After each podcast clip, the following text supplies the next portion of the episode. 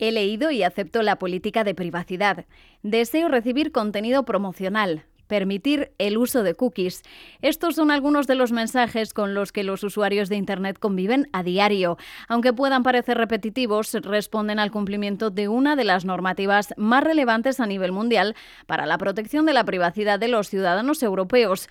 Hablamos del GDPR, el Reglamento General de Protección de Datos, que supuso un antes después en la gestión de los datos personales. Hoy, 28 de enero, Día Mundial de la Privacidad, se trata de concienciar a los ciudadanos de la importancia de proteger sus datos y de promover las mejores prácticas de privacidad y protección de la información de las empresas. Tras más de dos años de aplicación del GDPR, ¿en qué se deben centrar las compañías? ¿A qué retos se enfrentan en la actualidad para garantizar la privacidad de unos consumidores cada vez más digitales?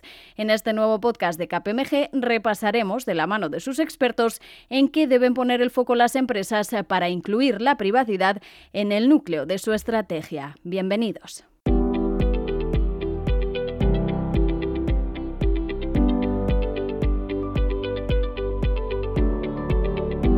Como hemos comentado, el GDPR supuso una nueva forma de concebir la protección de los datos personales. Si hasta entonces las empresas se limitaban a cumplir una serie de normas específicas que regulaban el uso de datos en el marco de su actividad de negocio, el reglamento europeo llegaba para exigir ir a las empresas mucho más allá. Entraba en juego la responsabilidad proactiva por la que las empresas deben desarrollar una estrategia efectiva de gestión de riesgos relacionados con la protección de datos. Y bien, más de dos años después de que esta exigente norma viera la luz, ¿en qué punto se encuentran las empresas en esta responsabilidad proactiva? Si bien se ha avanzado en la implantación y adaptación de sus criterios de protección de datos personales, queda mucho camino por recorrer. El objetivo ahora es implantar programas de revisión, actualización y monitorización de la privacidad mediante un proceso de mejora continua. Todo un reto teniendo en cuenta la velocidad a la que avanzan las tecnologías y el impulso de la digitalización en tiempos de la COVID-19. Un aspecto clave en la normativa era el elevado nivel de las sanciones por incumplimiento. En varios países europeos, la incorrecta gestión de datos personales o las negligencias ha llevado a multas multimillonarias. En España, la Agencia Española de Protección de Datos ha sido más moderada a la hora de aplicar su capacidad sancionadora, aunque sí se han producido penalizaciones, aunque los expertos advierten de que la posición de la agencia se está tornando más estricta. Bartolomé Martín, director responsable de propiedad intelectual y nuevas tecnologías de KPMG en España, cuenta con una amplia experiencia en el análisis del impacto del GDPR en las empresas y en garantizar su cumplimiento. En tu opinión, ¿cómo ha cambiado el enfoque de la AEPD desde la entrada en vigor de este reglamento? Podría decirse que el enfoque de la Agencia Española de Protección de Datos ha cambiado en el último año.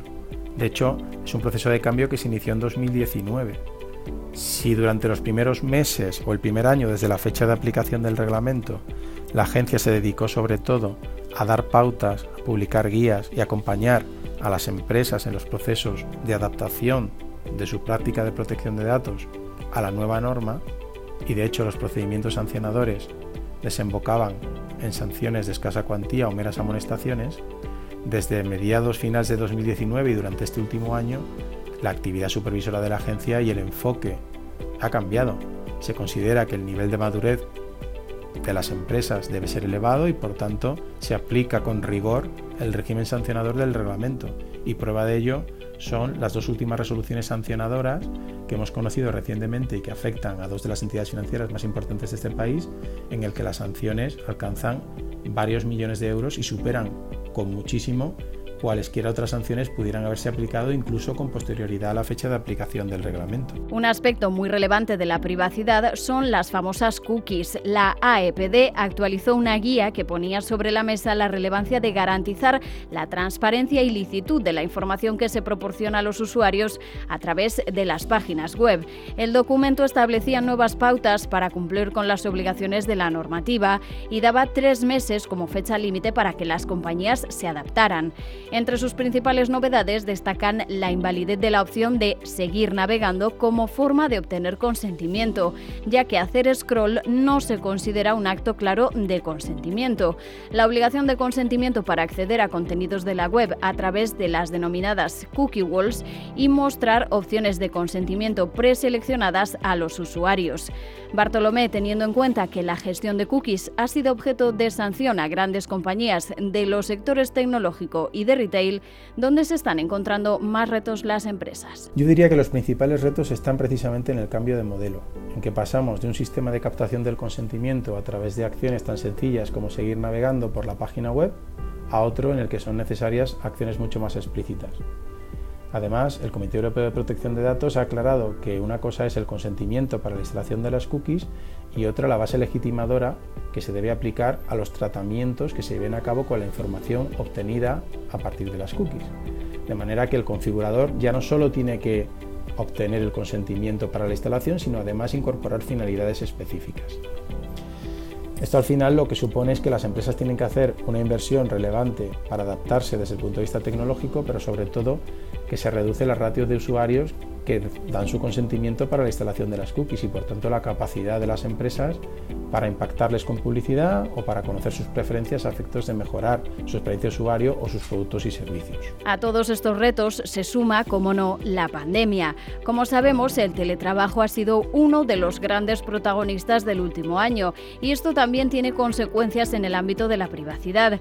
La adaptación de la normativa de las compañías al trabajo en remoto supone observar la normativa y tener en cuenta ciertas obligaciones, como la importancia de las políticas de uso aceptable de los sistemas. Bartolomé, viendo que el teletrabajo sin duda ha venido para quedarse, ¿qué aspectos en materia de privacidad no pueden olvidar las empresas a la hora de mantener a sus trabajadores en remoto? El teletrabajo plantea retos relevantes tanto desde el punto de vista de la privacidad como de la confidencialidad. Si medir el desempeño o supervisar la actividad del trabajador cuando está en el centro de trabajo ya supone una injerencia en su privacidad, cuando desempeña sus actividades o su labor profesional desde su propia casa, lógicamente esa injerencia es mucho mayor. Por tanto, las empresas tienen que prestar especial atención a las políticas de uso responsable de los sistemas para garantizar la confidencialidad, pero sobre todo dar información muy completa en relación con las herramientas con las que llevan a cabo ese control de la actividad en la vivienda del trabajador. Hay que tener en cuenta además que el teletrabajo, aunque haya venido para dar respuesta a una situación puntual, que es la de la pandemia, está aquí probablemente para quedarse y por lo tanto ese tipo de estrategias puede marcar la diferencia entre ser capaz de retener el talento o tener una relación pacífica con los trabajadores y no tenerla. Como no podía ser de otra forma, el impulso de la tecnología está también produciendo un impacto en los procesos de privacidad. Las empresas gestionan cada vez un mayor número de datos personales para proporcionar servicios más personalizados, almacenando una gran cantidad de datos. Y en el control de la seguridad y privacidad de los datos, las herramientas tecnológicas pueden tener un papel fundamental para la anonimización de los datos. Javier Aznar, director del área de Technology Risk de KPMG, en España acompaña a las empresas para que la privacidad se encuentre en el núcleo de su actividad, en el diseño de productos y servicios desde el origen. Como hemos comentado, la normativa en privacidad responde al auge de la tecnología. En tu opinión, ¿cómo puede ayudar la tecnología en el cumplimiento de la normativa en privacidad? Desde nuestro punto de vista, cada vez son más los programas y herramientas que se dedican a la gestión de la, privacidad. Las tareas que resultan del cumplimiento del reglamento son elevadas en número y exigen un tiempo de dedicación alto por lo que consideramos que estos programas pueden ayudar a que los procesos de gestión de privacidad sean lo más eficientes eh, posible. En este sentido, nos gustaría destacar que nuestros clientes cada día nos están demandando más herramientas orientadas a la anonimización y a la pseudonimización de los datos personales. ¿no? Entendemos que también con la proliferación del uso de la tecnología para dar respuesta a los, a los procesos, que esta situación cada vez es más grande, los procesos, los procesos son más complejos y con un mayor número de datos, pues entendemos que la utilización de esta tecnología es básico. A esto además le podemos sumar que en los últimos años se está produciendo una creciente automatización de los procesos y la utilización de mecanismos y herramientas de inteligencia artificial o, analítica de datos. ¿vale? Esto digamos que complica más la, aplicación de la normativa y debemos intentar tirar por una línea en la que demos, demos respuesta a las áreas de cumplimiento de privacidad sin frenar a los, a los negocios, ¿vale? Las, las mencionadas anteriormente herramientas creemos que pueden ayudar a reducir los riesgos a la hora de reidentificar a, los interesados y por otro lado, en función de las técnicas que se utilicen, pueden llegar a disminuir el número de obligaciones a las que tenemos que dar respuesta según el reglamento.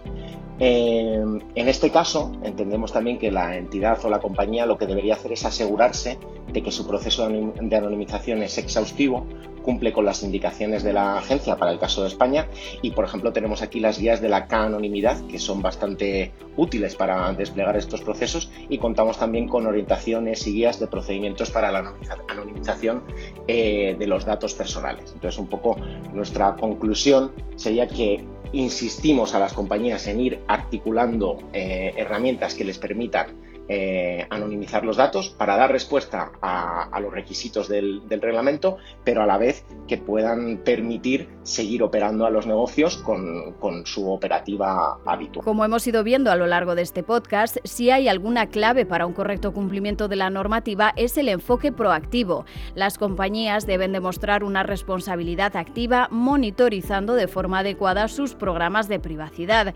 Javier, este cambio de perspectiva en el que los expertos insisten tanto, ¿qué implica para las compañías? Bueno, pues creo que como os ha comentado también mi compañero Barta a lo largo de, este post, la Agencia Española de Protección de Datos parece que tras un tiempo prudencial eh, que ha dado a las empresas para que se pudieran adaptar e implantar sus programas de privacidad, ha empezado a sancionar y a iniciar procesos de investigación de una manera más agresiva de lo que venía haciendo hasta el momento. ¿vale?